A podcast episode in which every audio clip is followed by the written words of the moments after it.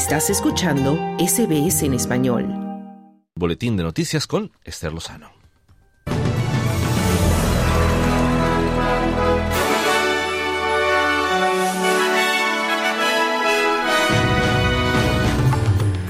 Un informe final encuentra que los nombramientos ministeriales secretos de Scott Morrison socavaron los principios de un gobierno responsable.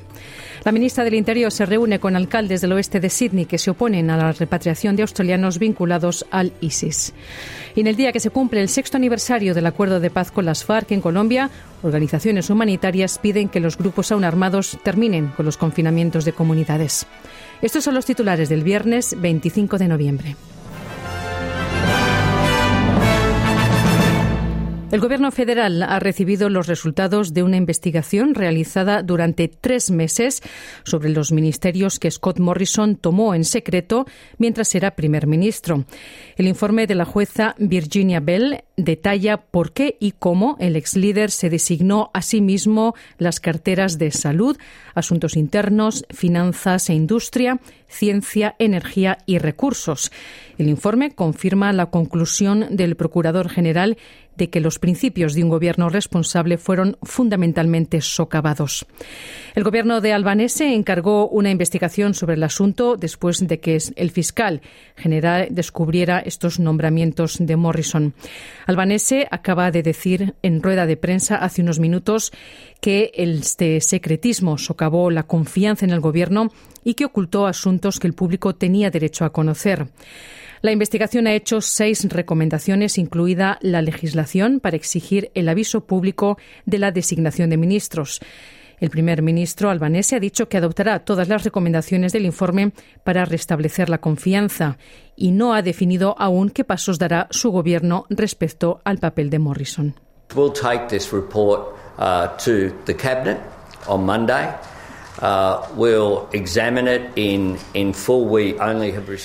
Llevaré el informe a la reunión del lunes del gabinete, lo examinaremos detenidamente y discutiremos las decisiones que deberemos tomar la próxima semana, decía el primer ministro albanese. Por su parte, la líder adjunta de los liberales, Susan Lee, dijo esta mañana a la ABC que la oposición apoyará cualquier recomendación que haga el informe.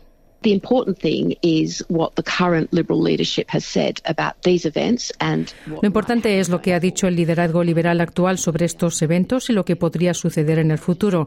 Y estamos absolutamente comprometidos a abordarlo. Si se requiere un cambio legislativo, lo apoyaremos. Y Peter Dutton lo dejó muy claro en los primeros días cuando se discutió esto por primera vez, decía la vicelíder Susan Lee.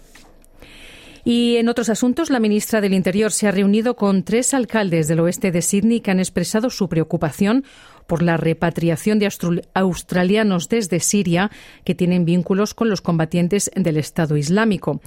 Las mujeres y los niños llegaron a Sydney el mes pasado, en octubre, después de una operación secreta aprobada por el Gobierno federal. Los alcaldes de Liverpool, Campbelltown y Fairfield han expresado su preocupación por el reasentamiento de las familias en el oeste de Sydney. Ellos alertan de los posibles riesgos de seguridad que representan, en particular para los refugiados en estas zonas que han huido de la brutalidad del Estado Islámico.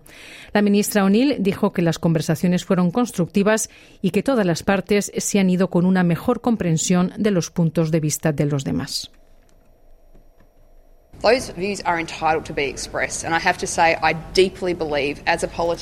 Esas opiniones tienen derecho a ser expresadas y tengo que decir que creo profundamente como política que las comunidades de este país tienen derecho a hablar con nosotros sobre estos asuntos. Estamos obligados a escuchar sus opiniones y eso es lo que hemos hecho esta mañana. Trajimos con nosotros a esta reunión a personal de seguridad y contraterrorismo, gente muy experta que trabaja para el gobierno federal pero espero que eso muestre a los alcaldes y las comunidades aquí cuán en serio tomamos sus preocupaciones, decía la ministra del Interior. Y en el exterior, más de 15.000 personas han desaparecido durante la guerra en Ucrania, según la Comisión Internacional sobre Personas Desaparecidas. La organización abrió una oficina en la capital de Ucrania, Kiev, en el mes de julio, para ayudar a Ucrania a documentar y rastrear a las personas desaparecidas. Dice que no está claro cuántas personas habían sido trasladadas a la fuerza, están detenidos en Rusia, están vivos y separados de sus familias o si han muerto y han sido enterrados en tumbas improvisadas. La organización dice que el proceso de investigación de los desaparecidos durará años, incluso después de que terminen los combates. Y volvemos a Australia para contarles que los resultados de las elecciones del estado de Victoria, que serán este sábado, podrían retrasarse, ya que la Comisión Electoral de Victoria se prepara para un conteo de votos más lento de lo habitual. Cuatro millones de habitantes en Victoria están inscritos para votar y se espera que aproximadamente la mitad emita sus votos antes de tiempo, lo que según la Comisión podría ralentizar el ritmo del conteo. Su objetivo es contar el 75% de los votos durante el fin de semana. Los votos en ausencia, que son los votos emitidos por una persona fuera del distrito en el que está registrada para votar, se transferirán a sus distritos correctos y se contarán la próxima semana. Se han enviado alrededor de 600.000 votos por correo, sin embargo, solo se han devuelto 270.000. Los votos postales deben enviarse por correo antes de las 6 de la tarde del sábado para poder ser elegibles para las elecciones. Y casi dos tercios de los australianos creen que lo peor de la pandemia del COVID ya pasó a pesar de que haya un aumento en las infecciones y la aparición de diferentes variantes del virus, según una investigación de Pfizer.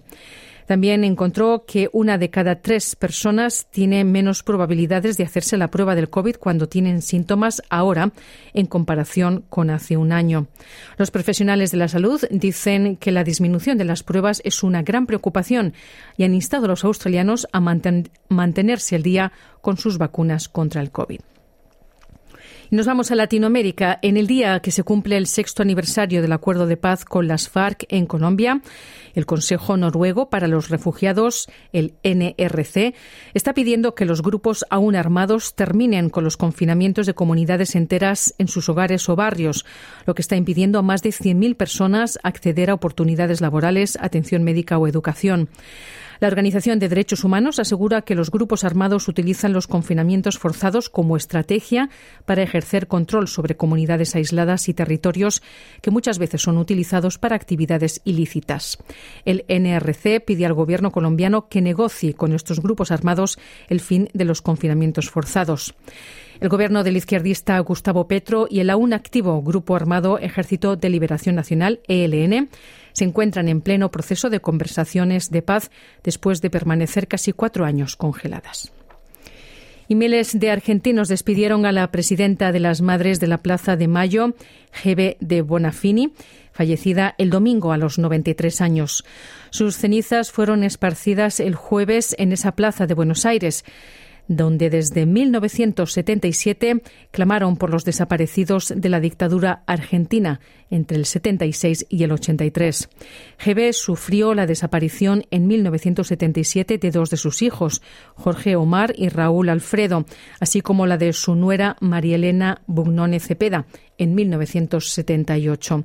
Junto con otras mujeres cuyos hijos también fueron secuestrados, comenzó a manifestarse en la Plaza de Mayo frente a la Casa Rosada, sede del Gobierno. Escuchamos a una de las asistentes al homenaje con sonido de AFP.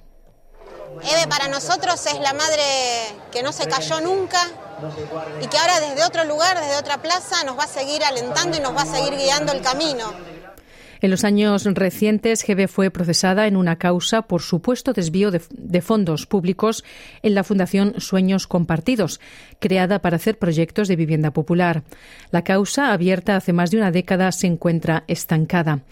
Los enfrentamientos por motivos políticos con otras dirigentes llevaron en 1986 a la división de la organización, que quedó partida en dos, las Madres de Plaza de Mayo y las Madres de Plaza de Mayo, línea fundadora.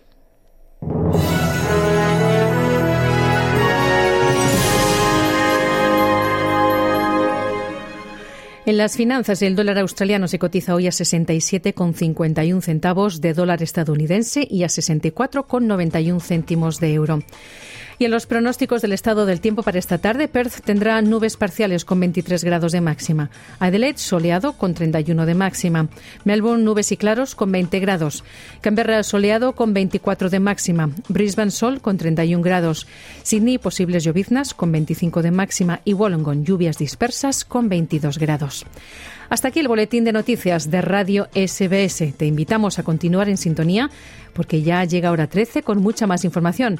Mañana otro boletín a la una. Muy buenas tardes.